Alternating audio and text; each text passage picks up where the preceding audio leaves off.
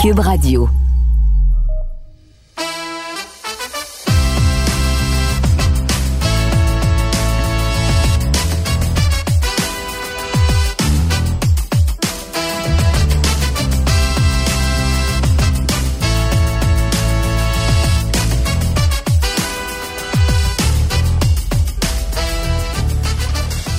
La série du siècle de 1972, un événement marquant pour le hockey. Ça a changé à tout jamais ce qui s'est passé par la suite dans le monde du hockey. On avait d'un côté le Canada et de l'autre l'URSS. Le Canada dominait avec des joueurs canadiens dans la Ligue nationale qui fracassaient des records et qui dominaient le hockey en Amérique du Nord. Et du côté de l'URSS, des joueurs qu'on ne connaissait pas, mais qu'on voyait lors des championnats du monde, et l'URSS à cette époque-là, gagnait tous les championnats du monde de hockey. Alors, on a donc décidé de créer un événement, le Canada face à l'URSS, afin de déterminer quel est le meilleur pays. Mais j'ai envie de vous dire que ça dépassait les frontières du sport. C'était un affrontement politique. Deux pays complètement différents, l'URSS, le Canada. Au niveau social également, c'était complètement différent. On a donc décidé de créer une compétition qui s'étalait sur huit rencontres afin de déterminer qui était pour gagner. Et à l'époque, en 1972, tout le monde, tout le monde pensait que le Canada était pour vaincre très facilement l'URSS. C'est pas ce qui s'est passé. L'URSS a même pris les devants sérieusement dans cette série, si bien que le Canada a dû gagner les trois derniers matchs pour être déclaré grand gagnant de la série du siècle. Ça s'est terminé dans les derniers instants de la troisième période du match numéro 8 sur le but maintenant historique de Paul Anderson.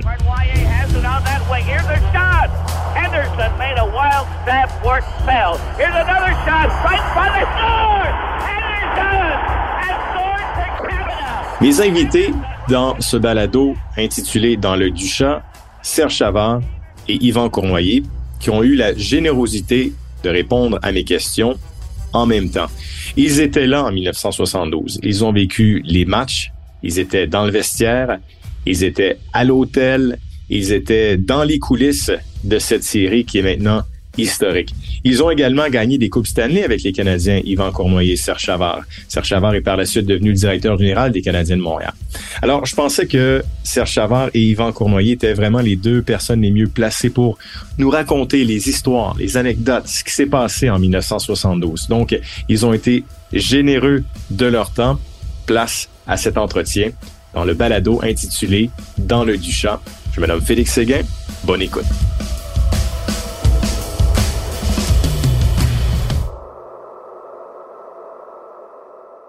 C'est un grand privilège et c'est un grand honneur pour moi d'avoir en même temps dans cette discussion deux joueurs qui sont au temps de la renommée, deux joueurs qui ont gagné plusieurs Coupes cette année avec les Canadiens et deux joueurs qui étaient là lors de la série du siècle en 1972. Alors permettez-moi de vous présenter dans un premier temps Yvan Cournoyer. Bonjour Monsieur Cournoyer, merci euh, d'être avec nous aujourd'hui. Bonjour, ça fait plaisir. Et Serge Savard, numéro 18. Merci Monsieur Savard d'être avec nous aujourd'hui également. Merci. Euh, numéro 23 est avec euh, Cap Canada. C'est vrai. Moi, je suis habitué avec le 18 dans les hauteurs du Sandel, c'est pour ça, mais vous faites bien de, me le rappeler. Vous aviez le 23 avec euh, l'équipe canadienne. Tu vous le savez, vous me voyez là. Moi, je n'étais pas né en 1972. Mon père avait 24 ans. Alors, ce qui m'a amené à m'intéresser à la série du siècle, c'est que j'ai beaucoup lu, j'ai lu des livres, j'ai vu des documentaires, j'ai pu côtoyer des, des, joueurs qui étaient là. Alors, ma première question va à, à vous, Monsieur Cournoyer. Vous avez dit après la victoire en 72, si on avait perdu, on aurait été les gens les plus haïs du pays. Est-ce que 50 ans plus tard, euh, vous êtes toujours en accord avec votre affirmation? Je pense qu'on n'aurait peut-être pas été haïs comme que j'ai dit peut-être, mais on a, tout le monde aurait été désappointé. Quand on a gagné, on dit euh, faut, là qu'on gagne et on, on avait gagné huit games d'affilée et on a gagné avec 33 secondes à la fin de la série. Faut pas oublier qu'il y avait une très bonne équipe. Il était en forme, il y avait une très bonne équipe. Alors, c'est pourquoi qu'il gagnait des médailles d'or euh, dans des, Olympiques. Et euh, je pense que les gens n'ont pas réalisé comment est-ce qu'il était bon, peut-être. Monsieur Savard, vous, euh, dans mes dans mes lectures, vous avez dit que cette compétition serait un point de référence pour le développement du hockey professionnel. 50 ans plus tard, ça tient toujours la route, ce que vous avez accompli en 1972? Je pense que oui, je pense que le hockey a commencé euh, son gros changement, la transformation. Ça a commencé en 1972. On, l'a vécu, euh, nous autres, ici, lorsqu'on est revenu de Moscou. Il y avait six joueurs du Canadien qui étaient tous habillés le dernier match. Lorsqu'on est revenu avec Scotty Bowman, bon, on a vu que Scotty a commencé à emmener des entraînements hors de glace qu'on connaissait pas avant. Là. Il, y a, eu un, changement. Mais ce que Yvan disait tout à l'heure il était vrai aussi. Euh, on nous a tous dit qu'on était pour gagner huit matchs d'affilée par 4-5 buts. Mais si ça avait été le cas, on ne sera pas ici pour en discuter avec toi aujourd'hui. Ça a été tellement serré. Ces gars-là se disaient champions du monde parce qu'ils gagnaient aux Olympiques puis ils gagnaient les championnats du monde. Nous, on gagnait la Coupe Stanley puis on se disait champion du monde. Alors, ça prenait, ça prenait un vrai champion du monde. Puis d'ailleurs, les Russes aujourd'hui, là, eux, ils, prétendent pas qu'ils ont perdu, puis ils ont un peu raison. C'est le hockey qui a été euh, le grand gagnant de cette série-là. Mais là, euh, soyez honnête avec moi, là, quand vous vous êtes retrouvé après le match 5 avec une fiche de trois défaites, une seule victoire et un verdict nul. Vous qui étiez dans le vestiaire, les deux, vous aviez quand même des carrières bien établies dans la Ligue nationale. Est-ce qu'il y avait un sentiment de panique qui euh, habitait les joueurs dans ce moment-là, dans le vestiaire, lorsque vous tiriez de l'arrière et que vous aviez plus droit à l'erreur et à la défaite? Mais il y a toujours une panique. Mais par contre, quand on est, quand on joue les séries éliminatoires ou gagner la Coupe Stanley, on joue contre la même équipe pendant sept parties. Alors, euh, on savait qu'il fallait gagner euh, partie par partie après. Alors, euh, notre pensée n'était pas de gagner la huitième partie euh, la dernière, mais de gagner cette game par game, partie par partie. Alors, c'était que euh, eux autres, ils n'avaient pas peut-être l'expérience de jouer contre la même équipe pendant huit parties d'affilée. Ils jouaient aux Olympiques et avec il y avait une différente, différentes équipes à chaque fois qu'ils affronteraient euh, pour, gagner la médaille d'or. Mais d'une série de, huit parties qu'on joue contre la même équipe, c'est peut-être différent. Et vous, Monsieur Savard, là, j'ai fait une recherche. Euh, vous avez jamais perdu dans la série du siècle, vous. Hein? Vous avez, vous étiez là pour les quatre victoires et le verdict nul. C'est pas nécessairement de ma faute, là. Euh, c'est un drôle d'adon. Tu sais, le, premier match, le premier match, euh, a parlé aux joueurs la veille, il a dit aux, il y avait 35 joueurs au camp d'entraînement. Il leur a dit, vous allez tous jouer. Alors, il était tellement certain que euh, ça serait euh, des victoires faciles qu'il avait promis à tout le monde de jouer. Et, le premier match, moi, je pense que Sinden a fait une des plus grandes erreurs de sa carrière. Il a seulement habillé cinq défenseurs. C'est peut-être moi qui ai copié, là. il y en a d'autres qui ne sont pas habillés. moi, je pense que j'avais eu un bon camp. Euh, je méritais d'être habillé. En tout cas, le événement, il a habillé cinq défenseurs.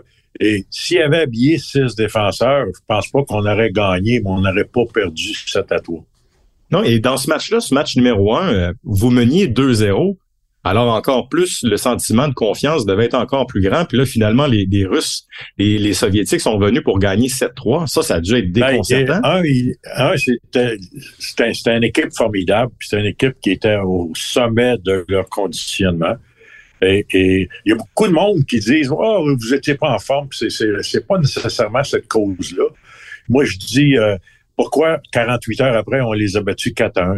48 heures, on n'est pas redevenu en grande forme 48 heures après, là.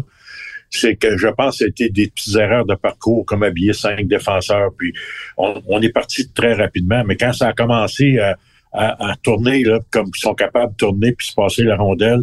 Puis on est arrivé après dans la deuxième partie du match. Ben, nos défenseurs étaient exténués, ça passait tout simplement trop vite. Là. Vous avez qu'à regarder la cassette pour voir mhm. comment ça se passe la, la, dernière période. Et, vous, Monsieur Cournoyer, bon, vous étiez, vous êtes toujours surnommé le Roadrunner en raison de votre vitesse, votre accélération. Aviez-vous le sentiment que vous aviez de la difficulté à les suivre au début, les Soviétiques? Je pense qu'il y avait, comme ça, je disais, il était en parfaite condition. Et nous autres, on ne s'est pas, on s'est pas entraîné peut-être euh, comme, comme, comme ça aurait dû être, mais la, deuxième partie à Toronto, euh, je pense que quand j'ai passé au côté de la défense, ils ont, ils ont vu qu'on avait de la vitesse. Il pas vu passer. Il t'a pas vu passer, Yvan. Il t'a pas vu passer. ça, vous parlez de votre but dans le match numéro 2, hein? C'est ça, vous aviez fait 2-0. Oui, ça, oui. Il n'y a, pas grand gars qui pouvait patiner comme Yvan, qui était sûrement le, plus rapide sur, la patinoire. Arlamoff, qui faisait un petit peu comme Yvan, qui essayait de, passer à côté des défenseurs, qui réussissaient quand même assez bien. Mais comme Yvan vient de dire, on n'était peut-être pas en forme comme on aurait dû l'être, mais c'était la condition de l'époque. Nous, on passait quatre mois sans entraînement ou à peu près l'été.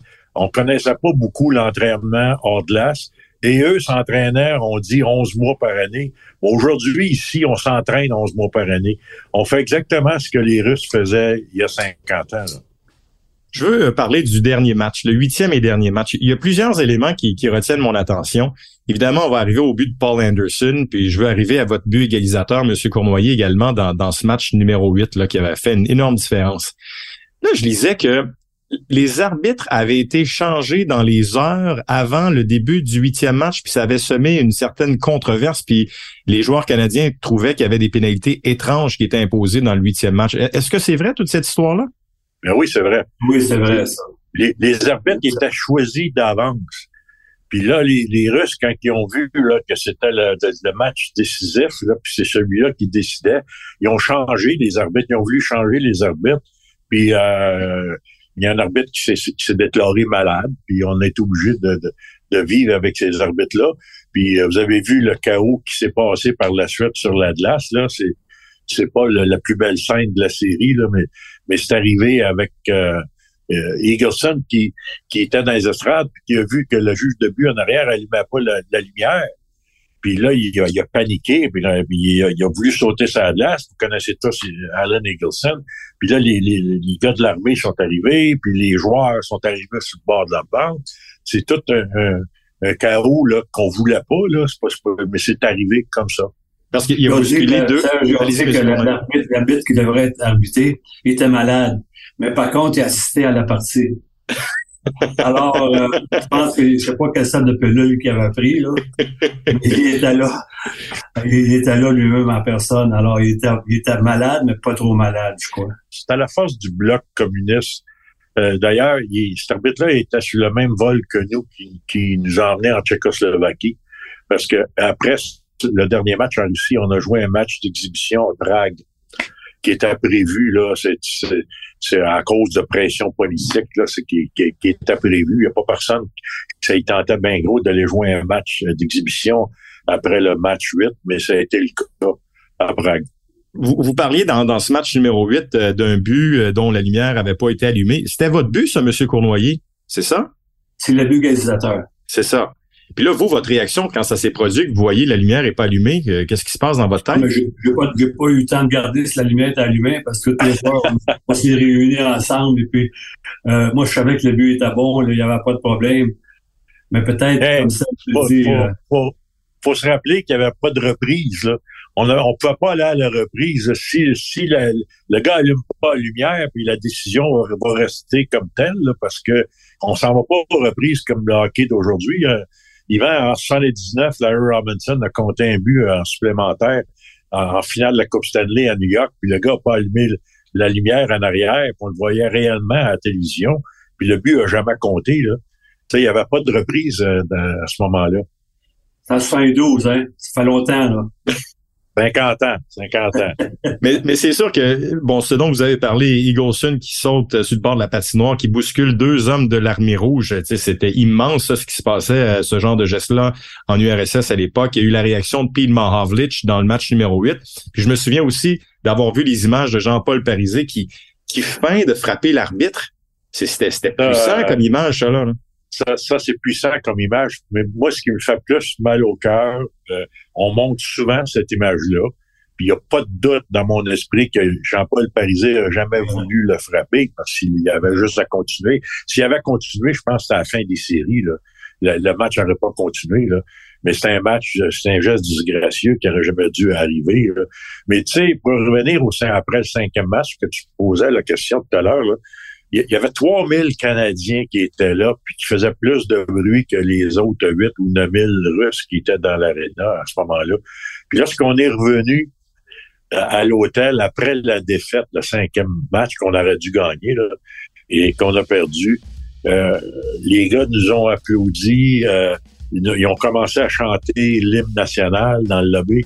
Écoute, il y avait une motivation là incroyable de notre équipe, puis jamais, même si on était à gagner les trois prochains matchs, un joueur de hockey, là, t'as peur de perdre.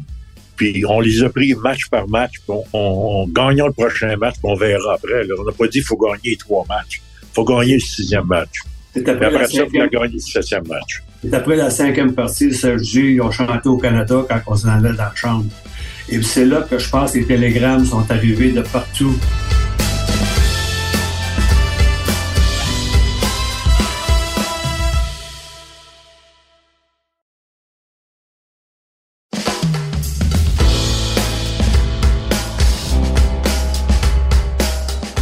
Monsieur Cournoyer, je voulais revenir sur votre but euh, que vous avez marqué dans le match numéro 8. Euh, c'était, c'était le but égalisateur. Vous en avez marqué des buts importants, vous en avez vécu des moments importants. Où se place ce but-là dans, dans votre carrière, le but que vous avez marqué dans le match numéro 8?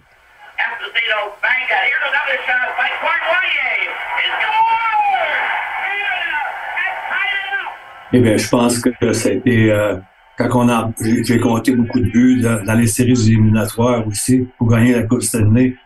Mais celui-là, quand on en parle 50 ans plus tard, c'est vraiment, c'est vraiment incroyable. Euh, euh, comme ça, je disais, euh, je pense que gagner la Coupe Stanley, c'est quelque chose, mais c'est un peu gagner comme, comme une médaille d'or peut-être aux Olympiques. je pense qu'on en parle pendant plusieurs années. Euh, mais c'était pas juste de gagner, de, compter le but égalisateur, parce que comme ça, j'avais dit, euh, les Russes réclamaient que si on, on, la game était égale, ils gagnaient cette série à cause qu'ils avaient compté plus de buts que nous. Alors, euh, euh, fallait absolument, absolument gagner.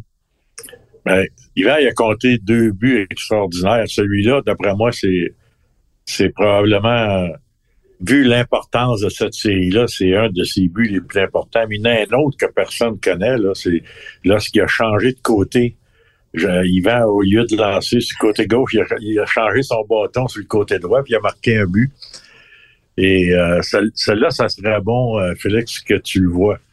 Ben, rappelez-nous, c'était dans quel match celui-là? Parce que vous en avez marqué trois buts, M. Cournoyer, dans la série. C'est dans Minnesota. C'est dans Minnesota, dans la série. Ah, là, je pense que le, but que je te parle, c'était pas dans la série du siècle. Ah, OK, OK, OK. c'était avec le, Canadien. Mais, mais, son ah, but, tu sais, euh, tout a été centré. Il n'y a pas de doute qu'Anderson a été le héros de la série parce qu'il a compté les trois buts gagnants lors des trois derniers matchs. Yvan, il a été un, sinon le meilleur joueur de cette série-là.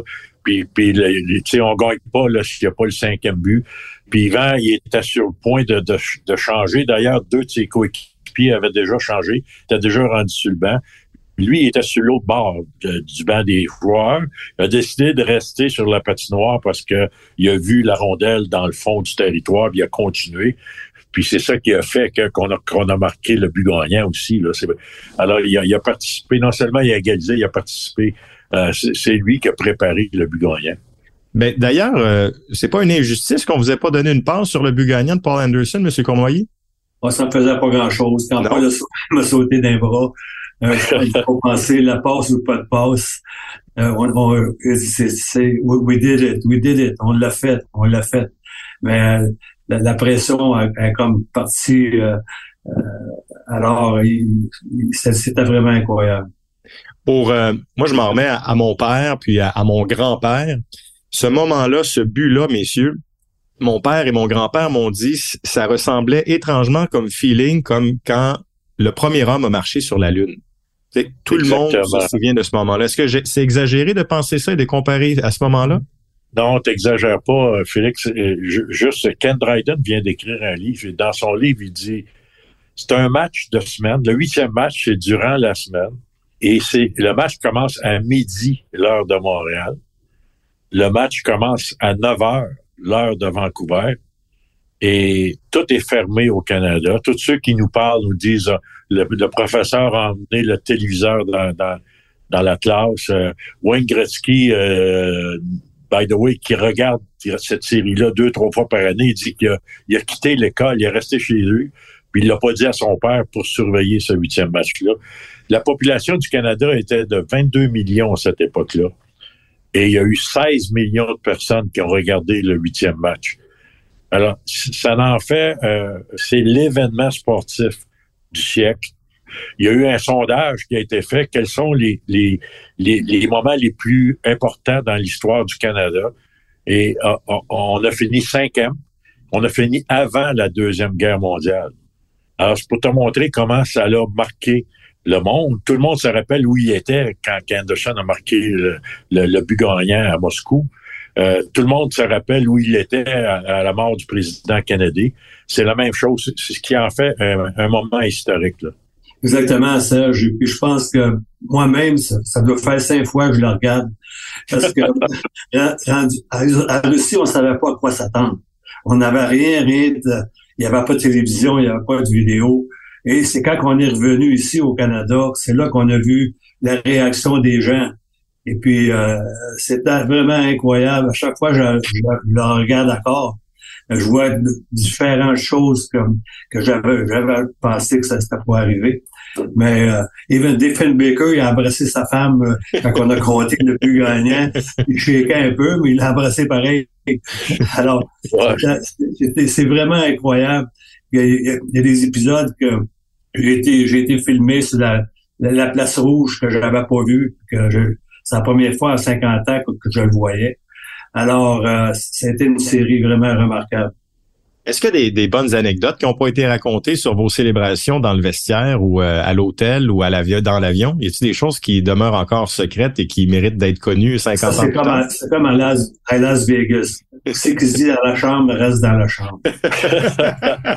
mais, mais, mais, mais non, encore cette année, il y, a, il y, a, quatre nouveaux livres qui viennent de sortir sur la série il y a toutes les entrevues qui ont été faites pour, pour le court-métrage, les quatre heures de télévision que vous allez passer en français à TVA Sport au mois de décembre. Puis j'ai appris des choses parce que, tu sais, dans, dans, dans fouler les choses, je suis pas été, t'as pas connaissance de tout ce qui se passe. J'entends des, des, entrevues de Phil Esposito, puis de tel gars, puis tel gars qui dit, euh, ah, si les femmes viennent pas, euh, on y va pas, on joue pas. Tu sais, je me rappelle pas de ça. Moi, j'ai pas, j'ai pas vécu ces moments-là. Ils ont probablement arrivé. Mais, mais tu sais, 50 ans après, j'attends, on, apprend encore certaines choses.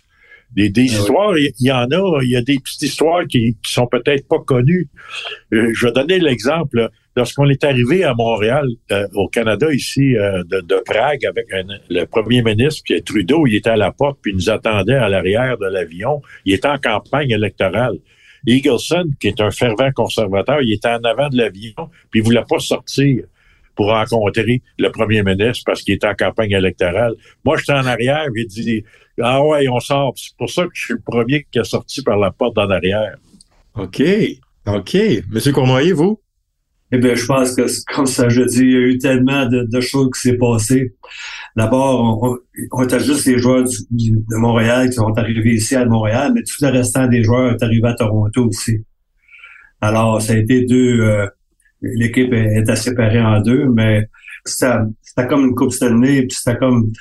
Euh, J'avais jamais vu de autant de monde euh, crier puis être content que quand on est arrivé. C'était vraiment incroyable. Mais Félix, c'est la première fois au Canada que tu avais 100% de la population qui prenait pour la même équipe. C'est vrai. C'était jamais arrivé avant. C'est un phénomène, tu sais. Euh, on, envoyait nos joueurs amateurs aux Olympiques, euh, aux championnats mondiaux. Alors, on portait beaucoup d'attention à ça.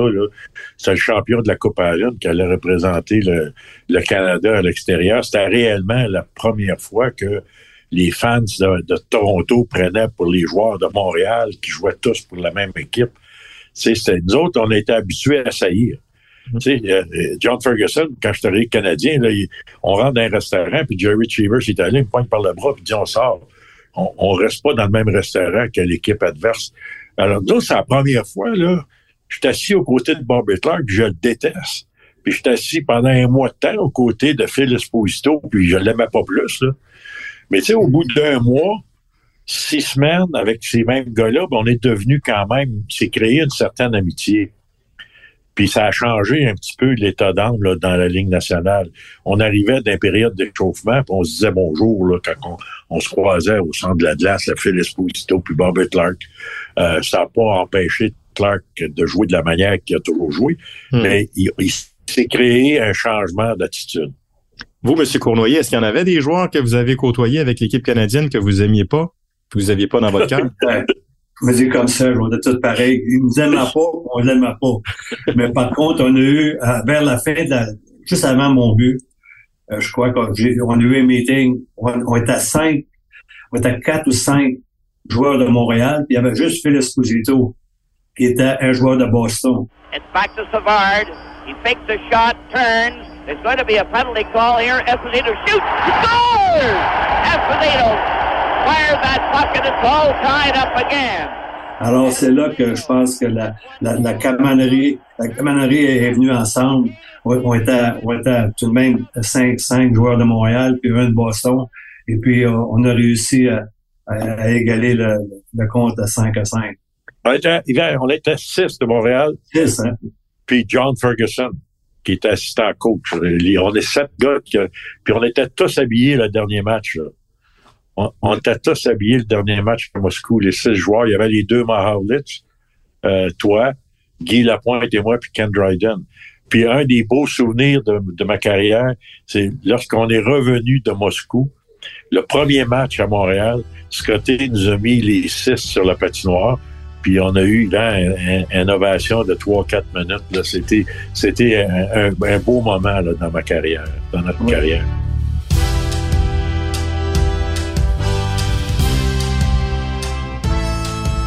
Vous avez parlé, M. Savard, de, Bobby Clark que vous n'aviez pas dans votre cœur, M. Cournoyer aussi. Mais il y, a un événement qu'on ne peut pas écarter, c'est quand Bobby Clark a donné un, coup euh, sur la cheville de Harlamov, puis euh, Harlamov a été blessé. Euh, ça, c'est arrivé dans le match numéro 6. Harlamov passes back. Here's the roller in front, a shot. Knocked down by Bergman, who fell in front of it. And there's going to be a penalty, I believe, on this one. Here's a mix-up. Monsieur Savard, vous êtes euh, jamais caché, vous l'avez toujours dit, comme joueur, comme dirigeant, et maintenant dans votre vie, vous avez dénoncé les gestes de violence. Ça, est-ce que c'est un moment important? Est-ce que c'est un point tournant dans la série, le fait que Clark est blessé à la le meilleur joueur des... Tout d'abord, Bobby Clark qui était mon coéquipier en 1972. À ce moment-là, en 1972, c'était les règlements de la Ligue nationale qui étaient en vigueur. Et Bobby Clark a joué exactement de la même façon qu'il jouait dans la Ligue nationale.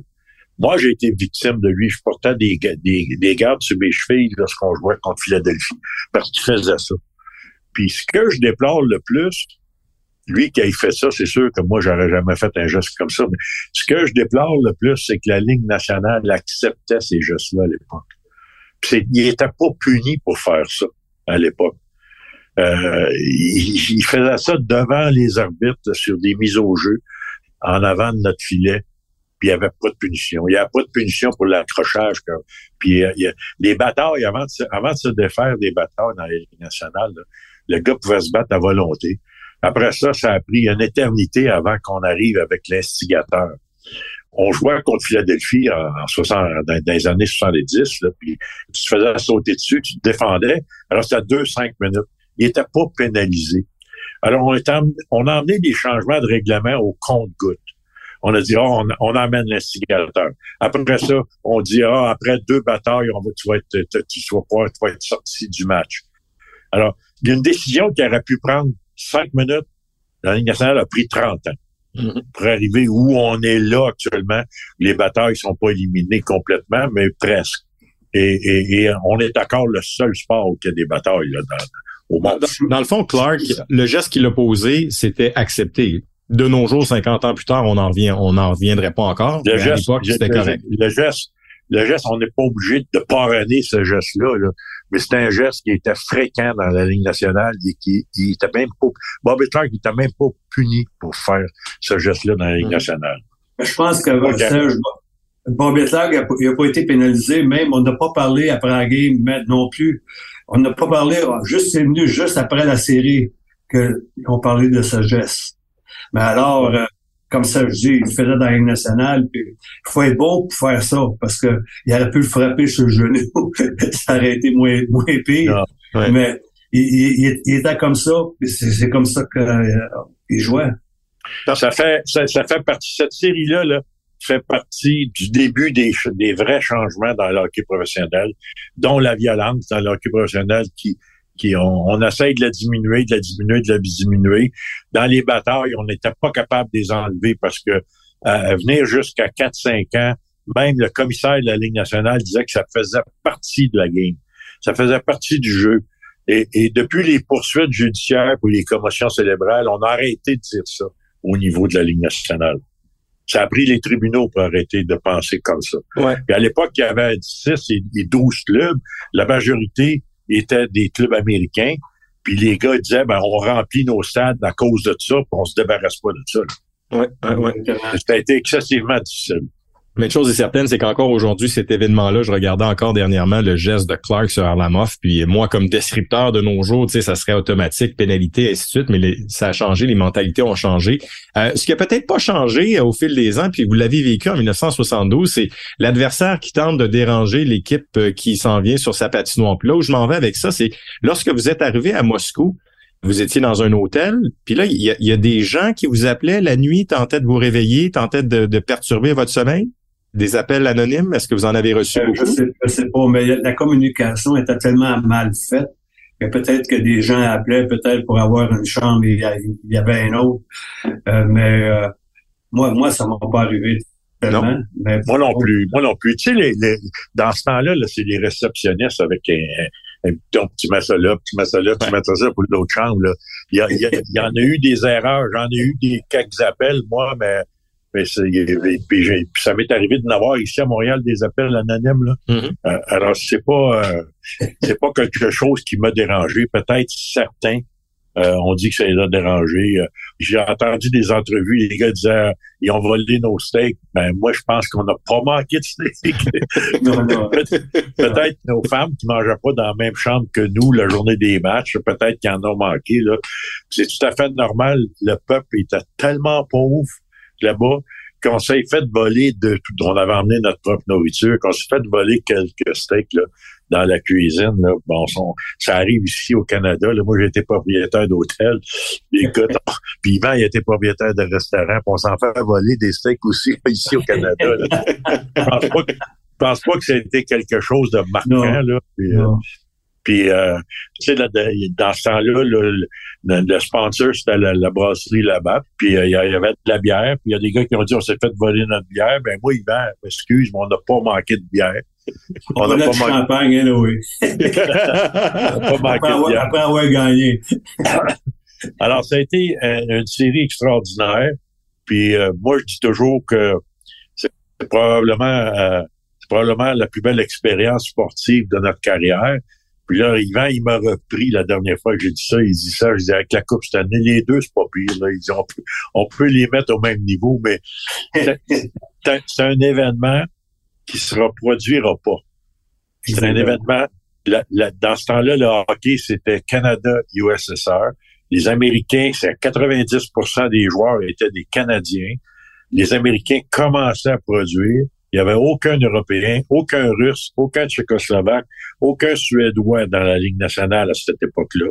Et aujourd'hui, le sport, c'est un sport, c'est mondial. Il y a des gars qui viennent de partout. Euh, même la Suisse, la France. Il y a des joueurs qui viennent de partout dans le monde. Mhm. faut dire que quand on gagne, quand on parle de la Coupe Stanley, ça revient à chaque année. Mais 1972, comme Serge dit, ça peut pas revenir. On, on peut pas faire un autre, un autre 1972, c'est impossible. Alors, euh, c'est vraiment, euh, quand on en parle 50 ans plus tard, C'est ça. quelque chose. C'est ça. Mais la preuve, Yvan, c'est que on en parlait plus après 40 ans qu'après 10 ans. On en parle plus après 50 ans qu'après 10 ans. Mhm. Ça, ouais. Tu sais, C'est quand même assez incroyable. Surtout les plus âgés. Moi, je voyage beaucoup, puis j'ai été porte-parole pour des compagnies, puis lorsqu'on fait des comme des puis Yvan aussi voyage beaucoup à travers le Canada, puis lorsqu'on était, on, on fait des petites conférences, puis on répond à des questions après après un repas. Puis à toutes les fois qu'il y a une question, puis on fait allusion à, à 72, il y a un silence total dans la salle. Un silence total, on a l'attention de tout le monde. Et, et- et surtout quand t'as, euh, une crowd là, qui est un petit peu plus âgée, là, qui ont vécu ça là, à partir de l'âge de 7-8 ans, là, tout le monde se rappelle comme si c'était hier ce qui s'est passé. Exactement. Puis je pense que pour pour vous, vous avez gagné la série du siècle, vous avez gagné euh, des coupes Stanley dans un marché fort, euh, vous l'avez fait bien fait année après année. Et est-ce que je me trompe que pour un joueur comme Paul Anderson, ça a changé le visage de sa carrière, c'est-à-dire dans la Ligue nationale, j'avais la perception que c'était un joueur ordinaire, ben, normal, puis en raison de sa performance à la série du siècle, c'est comme si sa carrière avait été glorifiée énormément en raison de sa performance à la série du siècle. Est-ce qu'il y a des joueurs comme Paul Anderson que ça a complètement changé, vous croyez? Ben, ça a changé sa vie premièrement parce qu'il est venu, euh, il, est venu euh, il, il, prêchait euh, après. il est born again, il est comme, comme, comme que dit, il dit, il dit, j'étais pas peut-être au niveau que bien des joueurs sur l'équipe, mais après avoir compté trois buts gagnants, il a dit, je crois que je fais partie de cette, cette classe-là d'être comme les autres. Mm-hmm. Il était, il, est, pas au Hall of Fame encore, il est pas au temple de la renommée. Les statistiques sont juste sur le bord, là. Mais il reste que l'année qu'il a joué en 72, il avait marqué, je pense, 38 buts avec les Leafs. C'était quand même pas pire. Là. Mm-hmm. Mais lui, là, il a eu à vivre avec ça. Là. Il a trop joué pour un club perdant. Il a joué avec les Leafs là, depuis ce temps-là. Puis euh, partout euh, où il va, ben on se souvient de Paul Anderson pour le but qu'il a marqué là, en 72. Ils se souviennent pas du joueur qui, qui évoluait avec euh, les Maple Leafs de Toronto puis les Red Wings de Détroit auparavant. And the Cournoyer has it on that wing. Here's a shot. Henderson made a wild it and fell. Here's another shot. Right by the score. Henderson has scored for Canada. Henderson right in front of the net. And the fans of the team are going wild. Henderson right in front of the goal. Et euh, c'est sûr que pour lui, tout a été centré sur lui.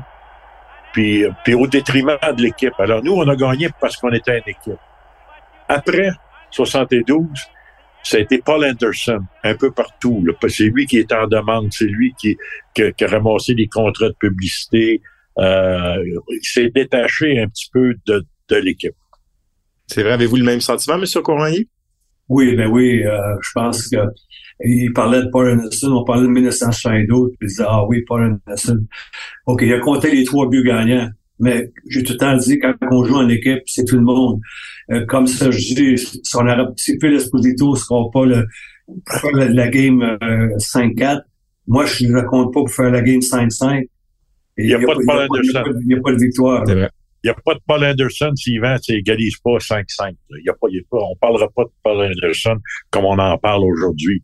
Comme j'ai mentionné au début de l'entrevue, il a été le héros de la série. Il y a une différence entre être la, la, la, grande vedette puis le héros. Le mmh. héros, là, c'est celui qui marque le but en supplémentaire puis elle frappe son patin puis il n'a pas joué du match. Il est le héros du match parce que c'est lui qui a marqué le but. Ouais, c'est une précision qui est euh, qui est très très importante. Mais mais vous, euh, messieurs Cournoyer et Savant, c'est incroyable cette carrière de joueur que vous avez connue. Et à cela, on ajoute la série du siècle. Merci beaucoup euh, pour euh, vos propos, vos partages, euh, vos anecdotes. C'est c'est très apprécié. Puis moi, je vous le dis là, moi j'ai 42 ans, j'étais pas là. Mais je veux faire partie de ceux dans les prochaines années de pouvoir continuer à, à propager ce message-là puis de vous avoir parlé aujourd'hui, puis de vous avoir entendu, j'en suis très, très reconnaissant. Alors, un énorme merci. Merci. J'ai vraiment hâte de regarder cette merci. série qui s'en vient en français, Serge. Je pense que ben ouais. on va faire peut-être la 6-7 fois que je la regarde. Alors, je commence à avoir, à avoir pas mal le total des... des Félix, euh, Wayne Gretzky, Wayne Gretzky m'a dit la dernière fois que j'ai vu Wayne Gretzky, cette série-là l'a tellement marqué, il dit qu'il la regarde trois, quatre fois par année. Wow. Il dit aussitôt que j'ai du temps libre, je regarde cette série-là. Ouais. C'est j'en revenais pas qu'il me fasse ce commentaire-là. Non, j'ai envie, de vous, j'ai envie de vous dire, de nos jours, il y a la télé-réalité. C'était, c'était comme une télé-réalité en 1972. C'est qu'on vous suivait dans votre quotidien, dans votre day-to-day. Vous étiez à l'étranger, dans un milieu qu'on connaissait pas. Puis là, la télévision était à, dans ses premiers balbutiements. Mais est-ce que je me trompe que c'était comme une télé-réalité à l'époque? Exactement. Exactement. Ben, ouais, écoute, nous, on, tu sais, dans ce temps-là, il y a, on était très près de la population. Tu sais, on était du monde ordinaire. On est, le, monde descendait sur, en arrière de notre banc, puis, il y a la toilette qui passait en arrière de notre banc. Hmm. Tu sais, on, était réellement proche du monde. Euh, après un match, euh, tout le monde était là, on leur donnait la main. Tu sais, c'était leur équipe. C'est une atmosphère complètement différente. Aujourd'hui, aujourd'hui, c'est tout le monde est éloigné incluant la presse. La presse est éloignée. Nous, euh, la presse, ça faisait partie de la famille à l'époque. Ça voyageait avec nous autres. Ça venait s'asseoir avec nous autres sur l'avion, sur le train. Euh, puis tout ce qu'on demandait, nous autres, à la presse écrite et parlée, c'est que vous ne touchez pas à, notre vie personnelle. Le reste, c'est votre affaire à vous autres, mais la vie personnelle, c'est sacré. Et la famille, c'est sacré. Alors, les, les gars respectent ça beaucoup. Ben moi, je peux vous dire que j'aurais aimé ça euh, travailler à votre époque. Parce que de nos jours, par moments, c'est un peu plus difficile, malgré que je peux dire qu'il y a eu du progrès dans, dans les derniers mois. Alors, es vraiment chanceux, par exemple, parce que tu es plus jeune, là, tu seras plus vieux, peut-être. c'est bien noté. Yvan Cournoyer, Serge Chavard, un énorme merci de votre, euh, encore une fois, grande générosité. C'est toujours un énorme privilège de vous parler. Je vous remercie, puis je vous dis à bientôt. Merci.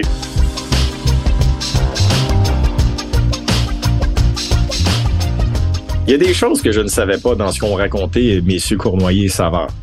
Le fait qu'on ait changé les arbitres au dernier instant avant la présentation du match numéro 8, ça, je le savais pas. Puis il y a eu des pénalités étranges au début de la première période. La bonne nouvelle pour nous, c'est que le, Canada soit parvenu à surmonter euh, ces étranges décisions. Euh, je pense également à, à Jean-Paul Parisé qui a faim de frapper l'arbitre au but de Yvan Cournoyer quand la lumière ne s'est pas allumée. il y avait des choses bizarres qui se passaient dans l'aréna à Moscou lors des matchs présentés là-bas. Ce que je veux vous dire également, et vous n'en avez pas été témoin lors de l'écoute de ce balado, c'est que moi, de mon côté, lorsque j'ai fait l'enregistrement de mon entretien avec messieurs Savard et Cournoyer, c'est que j'ai eu un problème technique. Et à un certain moment, mon enregistrement s'est terminé et j'étais incapable de résoudre mon problème. Ce que j'ai dû faire, j'ai dû éteindre mon ordinateur et j'ai dû dire à Yvan Cournoyer et Serge Chavard, euh, messieurs, je, suis vraiment désolé. Est-ce que je peux vous rappeler dans une dizaine, quinzaine de minutes parce que je suis incapable de résoudre mon problème? Et là, je, commençais à boire chaud parce que je me disais que il y avait d'autres choses à faire, ces deux hommes-là. Ils m'ont dit pas de problème. Et là, je travaillais fort, je travaillais fort pour résoudre mon problème. Finalement, je l'ai réglé. Je les ai rappelés et ils m'attendaient. Et en aucun temps, Serge Chavard et Yvan Cournoyer m'ont fait sentir mal. Au contraire, ils avaient hâte de répondre à mes questions. Alors, je voulais juste saluer euh, leur générosité, les remercier énormément. Et c'est pour ça qu'on les aime tant, Yvan Cournoyer et Serge Chavard. Alors, j'espère que ce balado sur la série du siècle de 1972 vous a plu. Je vous invite à écouter ou à réécouter certains des épisodes déjà enregistrés au cours des derniers mois un peu partout sur les différentes plateformes de balado diffusion. Je vous rappelle le nom et le titre de mon balado, Dans le du chat. Je me nomme Félix Séguin et je vous dis à très bientôt. Au revoir.